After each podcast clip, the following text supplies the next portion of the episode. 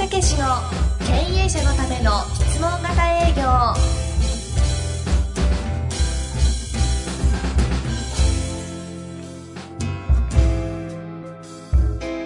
青木武史の経営者のための質問型営業では営業で成功を収めた組織の事例をもとに営業セールスの最強集団を育てる理論やノウハウを解説いたします。組織の現場で培ってきた践的な営業教育の手法はもちろん企業風土さえも変えてしまう教育手法を出し惜しみなくお伝えしますそれでは本プログラムをお楽しみくださいこんにちは、えー、今回第3回目の経営者のための質問型営業ということでやってまいりたいと思います。はい、青木先生、よろしくお願いします。はい、よろしくお願いします。今回の、えー、厳選された回はですね、高輪ディーゼルの杉崎社長の回ですね。はい、タイトルは、経営計画に落とし込まれた質問型営業の姿とは？ああ、懐かしいですね。そうなんですよ。この経営計画というのがね、もう本当にこう、しっかりと作ってられる会社ですけどね。まあその中で、実はもう経営計画を実行する上においてですね、いろんなことやってきたけど、ただ一つ営業というのがね、まだできてないっていうんですよ。つまり型がないんだっていうね、うんうん、それでたまたまですね昔 BS 富士の、えー、社長密着24時っていうテレビに私出たことあるんですけど。あそんな話ありましたね。そうそうそう、えー、たまたまそれを見てられたっていうんですね。社長が。ええ。ー、なんか運命みたいなもんですよね、そうですよね、えー、で私どものコンサルタントから、えー、電話があってですね資料を送って見たらあどっかで見たなと思ったらあこれだとそれで、うん、営業の型がないと思ってたのがあこれでできるんじゃないかっていうそういうスタートで。そして結果としてですね、えー、高輪ディーゼルのね、えー、営業の型を作ったっていうね、え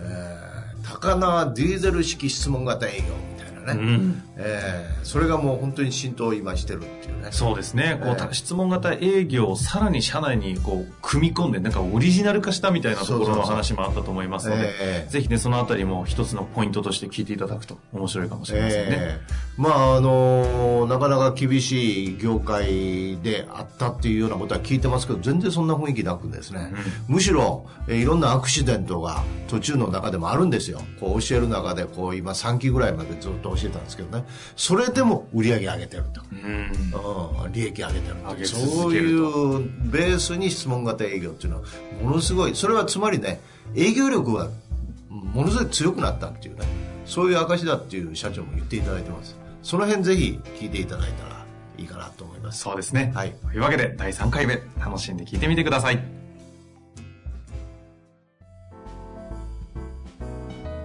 こんにちは遠藤和樹です青木武の質問型営業。青木さん本日もよろしくお願いいたします。はいよろしくお願いいたします。さあ今日はですね本日ゲストとして、高輪ディーゼル株式会社代表取締役の杉崎武春さんにお越しいただいております。はい、えー、杉崎社長ありがとうございます。よろしくお願いします。よろしくお願いいたします引っ張り出されちゃいましたね、青木さんにまだ。えー、いや、もう2年ぐらいね、今やらさせていただいてるんですけど、はい、非常にあの取り組み姿勢がね、皆さんいいんでね、えー、で、成果も上げていただいてるみたいで、はい、もちろんそのバックにはね、杉社社長がいらっしゃる今日最高に言えないですね。杉社長いないいいですね、それ。緊張してるんですかね。青木さんがまさか。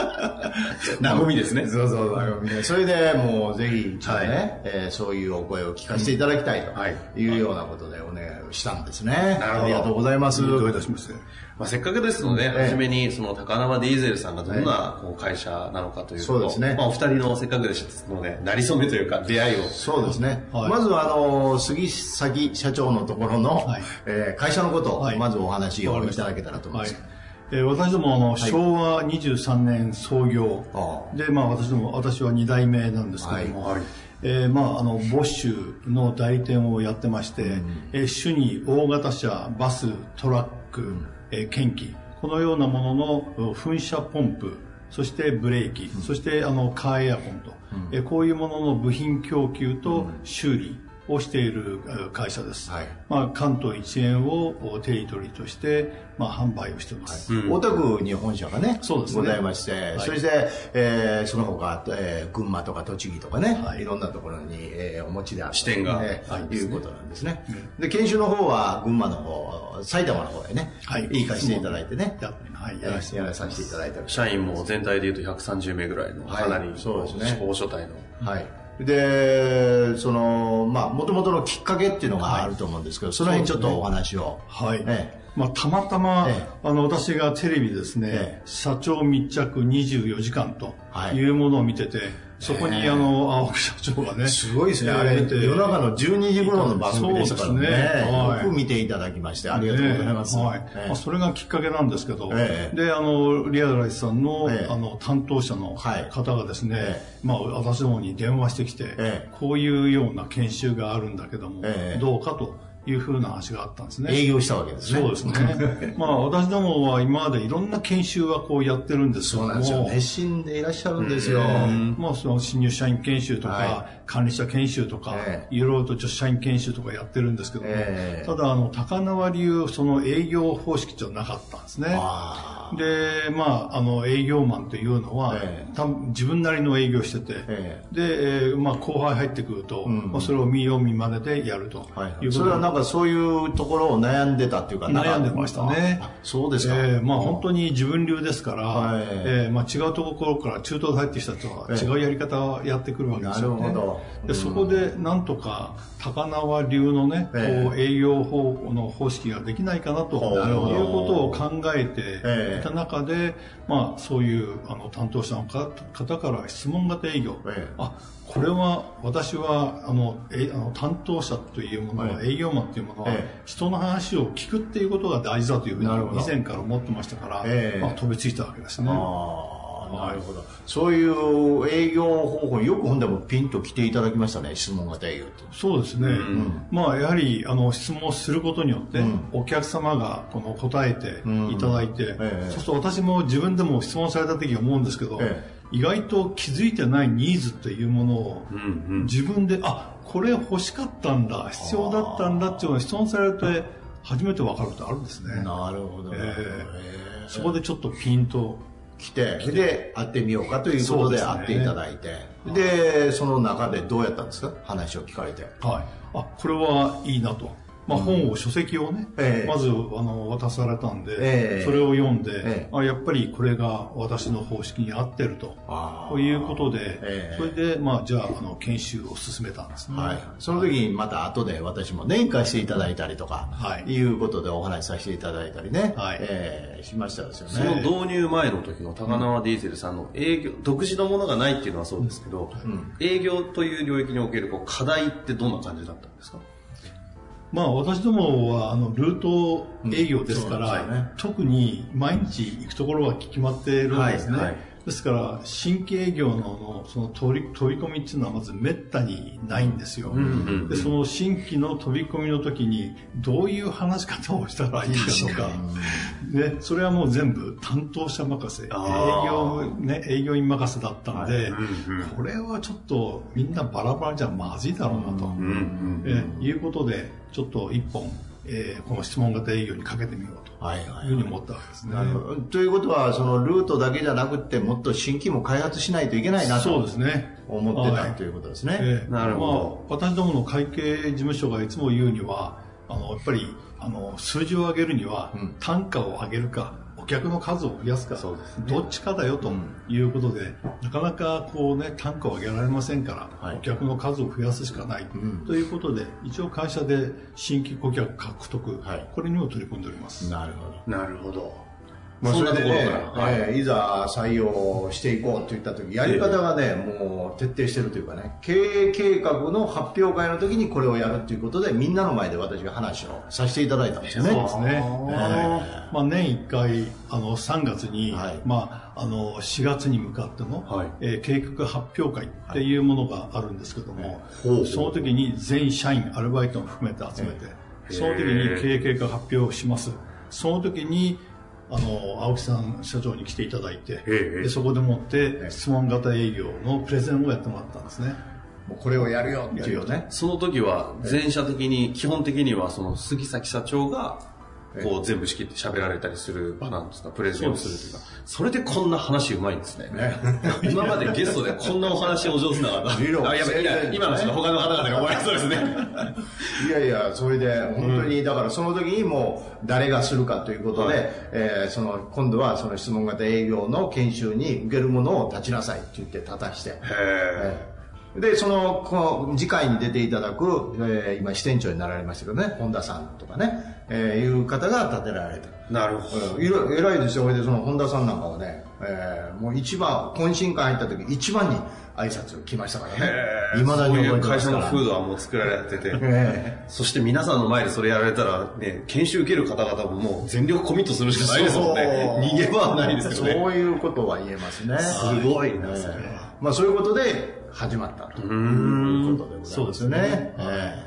い。ざそれでどうでしょう？始まってみて、はい、こうどんな感触でございました？そうですね、ええ。まあ、これであの2期目もあの終わったんですけどね、はい、えあの営業マンが全く変わりましたね、ええ、特に今まではあの地場のお客っていうものが、まあ、あの私ども高輪ディーゼルっていうのは、ええ、もう本当あの、えー、決まったお客しかいないんですけども、それが皆さん来てるというふうに思い込んでいたんですね、え、ところがこの質問型営業やってみると、同じお客さんから注文がどんどん増えてきて 130%150% になると、まあ、つまり、その我々があの扱ってる商品を知らなかったっていうことが一つ、それから他のお客さんに注文を出した他の競合のところにあの、えー、注文を出してたの。それを高輪ディーゼルに注文してくれるようになったと。この2つでですね業績が本当に群馬栃木非常に伸びてますね。新規の開拓をっていう想定でスタートしたものそう、そういうこと既存客からの掘り越しがすごいことになってるんですね。ええ、これはね、ほんでもね、他でもあるんですよ。うん、他でも新規をというようなことでやり始めて、あの、教えたんですけど、それがルートで使ったらね、うん、今のお話のように、ほもうなんかそっち側で忙しくやっちゃって、それこそ新規も、うん、あのやるんですけど、売り上げ上がったっていうね。ねまさにその例ですね。はい。びっくりしました。えー、えーちなみにどのぐらいから影響がこう、うん、結果と、効果として出てきた感触なんですかね？そうですね。まあ大体、あのー、1年目終わって、はい、で、1年目までの間に、その、研修を受けた人間が、その以外の営業マンに、それも、あの、展開してるんですね。あ、教えてる、ね、教えてるんですね。はい、こういうふうにやるんだよと。はいっていうことで、まあ、やっぱり1年を過ぎたあたりから徐々に徐々に、うん、あの自慢のお客さんからの売り上げが伸びたり。で受けてないあのたあの営業マンからの,、の売り上げもですね、増えてきたりということで、えー、それがもう本当にあの今期な最高に伸びあの伸び方が非常にこう急激になってますね、ちなみに前年比でいうとどんな程度なんですか？えー、もうあの今年群馬では1億円売り上げが増えましたからえー、まあ、何パーセントアップぐらいなんですか、えー、ですから、えー、25%ぐらいのアップになってますね。1年で。はい。うん。だから3億が4億になってると。いうような売り上げなんで、ほうほうこれはもうちょっと驚異的ですね。うん。しかもそれをなんかこう上の方の経営戦略上の何かの施策でやったというよりも、うん、こう本当に現場が動いた結果として、あね、積み重ねで上げてきた数字ってことですもんね。そうですね。それってなかなか出ないですよね。出ないですね。はい。特にあの、群馬では、ちょっとこう、今まで敬遠されてたお客さんが、ガラッと変わってきましてね。ほうほうほう。えー、もうみんなこう、今まではこう、出し渋ってたようなところがあったのが、うん、今みんな高輪に出してくれてる。へえ。これはもうびっくりしました。やっぱりそれと、やっぱり伸び、それぞれね、みんな伸びてますけど、意外な子が伸びたとか、そういうのもありますよね。そうですね。はい。あの本当に、えー、埼玉の人間がですね、ええ、本当にあの新規営業の取り込みをすごく積極的にやってるんですね。え、まああの月々支店長会議というのがあってで新規営業の報告があるんですけども、まあ、その一人の人間が新規で本当に4件5件というものを取り込みをやってたりして、うんうん、えー、まあ、彼がこんなに新規取り組んでんだっていうのがあってねえー、今まではどんなイメージやったんですか？社長のこと。まあおとなしくて、はい、えー、まああの言われたことはやるやる人間かなというふうに思ってましたけど、うん、意外とそういうあの教えたら、えー、新経業ここまでやるのをねびっくりしました、えー、社長の方は毎日ねそういう報告書を週報ですか？そうです。ね、週刊で週報を、はい、あの、受けてて、その中にも、なんかお役立ちとかいう言葉がいっぱい増えてきたんですね。そうですね。うん、まだ受けてない人間から、あの、お役立ちっていう言葉が、週報に出てきてるんですよ。えこれは何？っていう感じで、これほどお客様にお役立ちっていう精神がね、浸透してきたんだなと。で、この彼らが言うのは、営業は楽になった。って言うんですよ。今まで提案しなくちゃいけない、売り込まなくちゃいけないっていう気持ちがなくて、でお客さんのとこ行って質問して、あこういうものが必要だったんだっていうことが分かるというね。で、お役立ちすればいいんだっていう気持ちで反応するから、すごく気持ちが楽ですと。これが一番びっくりしましたね。はあ。お役立ちすればいいんだっていいですね。お役立ちしなければいけないってこう思いがちなところがそうじゃなくて。社社長はそういう声やいろんなそういう手法のことを見られてどんなふうに感じられました？感じられたんですか？どういうふうに？その質問が対して、えー、そうそういうことが変化があってどういうふうに感じご自身では感じてられるんですか、まあ、ですから研修を受けてない人間までがこのお役立ちという、ね、言葉を使ってるということは、しっかりと研修を受けた人間が社内展開をしてるんだなと。えー、普通であったら研修を受けた人間だけが、あの知っててとそれをまた社あの社内転換するってことはなかなかないんですけどもそれをあのもうあの5時半過ぎた後、営業も集めて、うん、そこでもって展開していくというね、うん、このやり方っていうのは、うん、あ素晴らしかったなというふうにもともとそういうでもその高輪ディーゼルさん自体に会社にしてこう文化があるんではないんですか？うん、そうですね、そういう文化は一応の、まあ、私ども経営計画書っていうふうに作って、育成という育成の方針というのを作ってるんですね、はい、まあ、あの入ってからあの半年以内に高輪スタンダードっていうものを学んで、でそこにはトレーナーをつけるっていうこともやってますからそういう育成方針に沿ってあの支店長がやってるからね。でもそれねお手元にあるのは経営計画書ですよ。あこれ？ええ。あこれ会社のなんですか？そうですよこれはもう。これざっくり。これでもう1年目終わるでしょ、はい、そしたら質問型営業で学んだことは全部ここに入ってくるんですよへこれすごいですよ。これすごいですね。ちょっと私見てもいいですか、まあ、しかもちゃんと製本されて、これ、要は全社員とかそうそう配られるんですか？うちでね、実績を上げてる会社はね、やっぱりこういう製本してる会社なんですよ、みんな。しっかりとそれを作り上げてる。だから、社長とのがまさに、それをまあ、今度は経営計画書まで入れてますからね。それはすごいでしょ？これ、ちょっと別のところであの、ゲストに来ていただきたいぐらいの、これはすごいですよ。そうですよ。はあ。こんな、ちょっと凄さをですね、ちょっと、皆さんに伝えにくい。マイクから離れてますよね。感動してしまいまして。すごいですよ。もう130ページにわたってですね、すべて製本された、全社員ですか？これはもうメンバーたちも名前が出て、えー、まあ、市倉定さんっていう人の経済学者が、はいえー、市倉先生のね。の方式に従ってやってるんですけど、えー、市倉先生ですね、これは、えーそれがもうどんどんどんどん今言う高田スタンダードになって、独自のそういう計画書にね、はい。コッシュは女そういうところあるでしょうけどね。はい、まあ、利益計画等は、まあ、あの、市倉定さん方式を使っておりますけども、うん、この方針書っていうのは、はい、まあ、我々独自のもの、新しい方針がどんどん追加されてきてますね。ね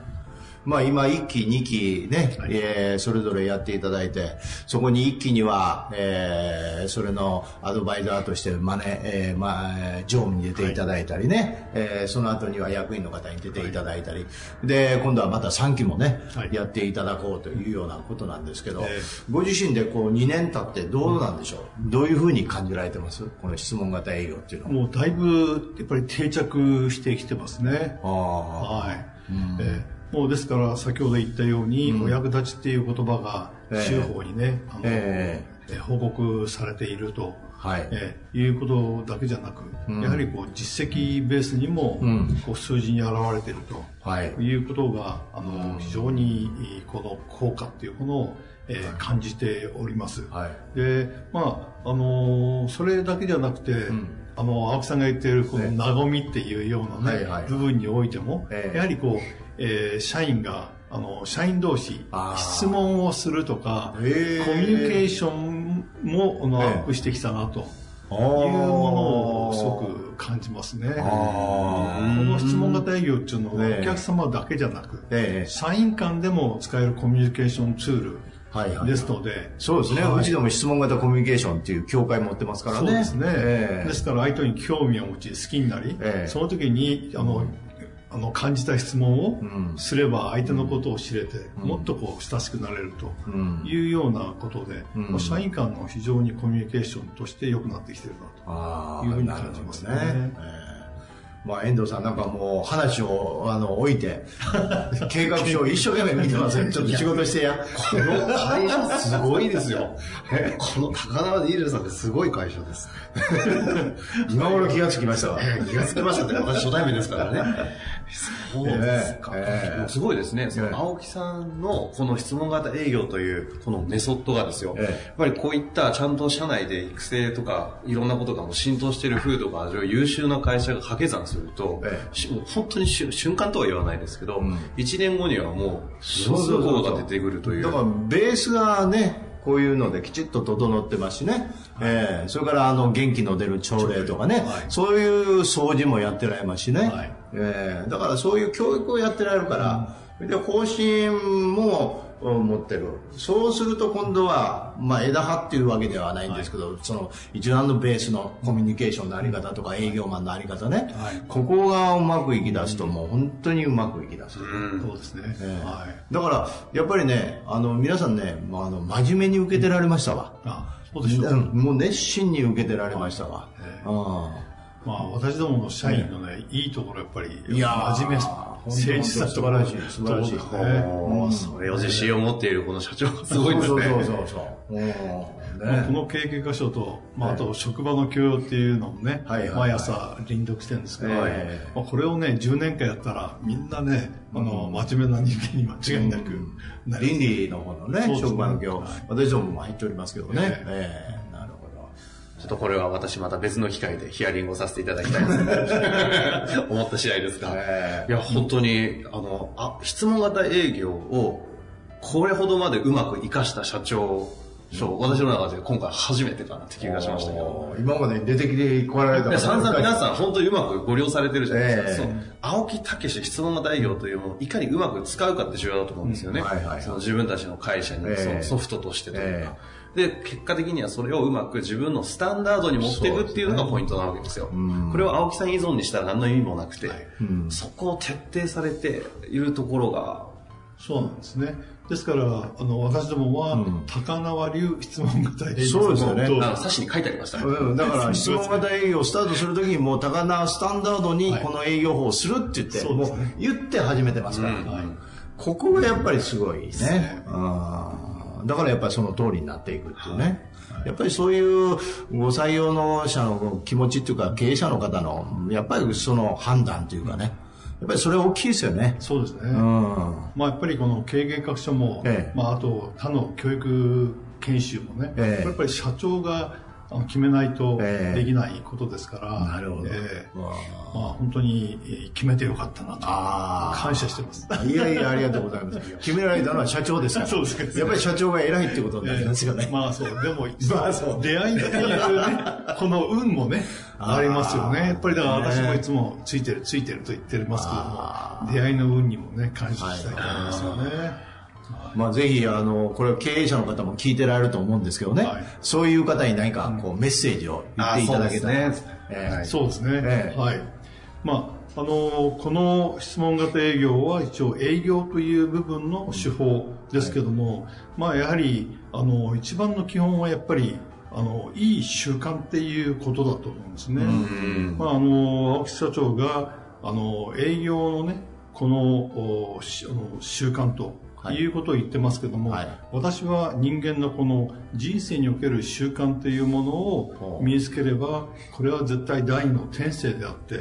その人が間違いなく成功するなということで、私がやってきたことは、その社員がいい習慣をつけるっていうことを徹底的にやってきました。はいそのいい習慣というのは例えばお役立ちの気持ちとか、はい、そういうようなことも生まれますよね、まあ、もちろん含まれます、ね。えー、はい、ただきちんとした例えば睡眠を6時間半以上取るとか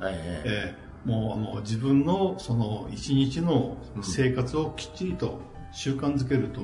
いうようなことを、あの基本に経営してます。まあそういうところがまた身についてくるよと。はい、で、コミュニケーションもうまくいったりね、いろんなことをしていきますよね。そねそれとあの、経営者の方にぜひこういうことをどう導入したらどうかななんて考えてられる方になんか一言言っていただけたら、うん、お気持ちの方。そうですね、えー、はいまあ、間違いなくこの質問型営業っていうのは、うん、営業における基本だというふうに思ってますから、えー、えー、まあ、あの一回ぜひ試してね、うん、見られたらいいと思うんですね。えー、はい。あの、これはやってみないと、はいはい、わかりませんから、ただ、ほん、あの、一部の社員だけやってると、これは浸透しませんから、まあ、あの、私どもみたいに、ほとんどもう営業マン、大体ほとんど全ての人に受けてもらうということで、うん、完全にこの質問型営業が浸透するというふうに信じてます。はい。今の話のところでちょっと質問なんですけど、いいですか、最後。どうぞどうぞ。まあ、一つの人材投資じゃないですか。その教育の投資をするで、質問型営業というものに経営者として投資をするっていう感覚って、こう、経営反応として、どういう、なんだ、なんていうんだろうな。こう、投資感覚として質問型営業をどう見るかっていう側面を聞きたいなというふうに。ええ、まあ、それなりに、あの、金額も張りましたけど、そうですよね。ありましたけども、その価値は十分あったと。だから、投資として私は、これは見返りは十分あったと。いうふうに思いますね。回収ってどのくらいの感覚で初め考えられてたん？ですかうん、あんまり回収っていうようなことを、あの考えたことはないですね、はいうん、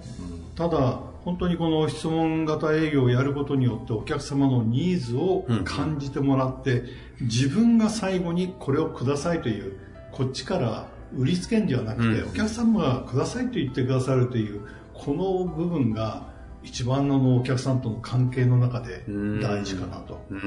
えそうすると売りつけられた感覚ないからまあ、例えば細かい金額のことも言わないお客さんもたくさんいるんですよ。なるほど。えー、それは我々のことを信頼してくれてるからですね。うん、そこが一番嬉しいです、はあ。その、こう、そういう、こう、社員たちが作り上げられていくことが、こう、投資としては成功だったなっていうことです。そうですね。高輪全体の信頼度が上がってますね。ということみたいですね。はいまあ、結果として売り上げもね、上がっているわけですしね。えー、まあ我々やる方からもとっても、やっぱり営業っていうのは、見返、そういう反応として売り上げがで必ず出てきますからね。だからそういう意味では、やりやすいというかね、はい、うん、いうところもありますよね。はい、えーまあ、というわけでですね、今回は、えー、高輪ディーゼルの代表取締役、杉崎社長にお越しいただきました。はい、ありがとうございます。ありがとうございました。そして、あの、次回はですね、はい、えー、そこの会社の、支店長の方ですかね、群馬の支店長をされて、横でですね、実はニヤニヤニヤニヤされながら、先ほどから言いたいことが相当ありそうなエネルギーを感じてたんで。すなかなかね、あの、相当優秀な社員だというふうに。社長には、はい。えー、その後に、えー、またちょっと、えー、最後のね、えー、本田さんが出た後にまたお言葉をいただくということでお願いしたい。というわけで次回は優秀な、はい、ありがとうござい。はい、はい、ありがとうございました。ありがとうございました。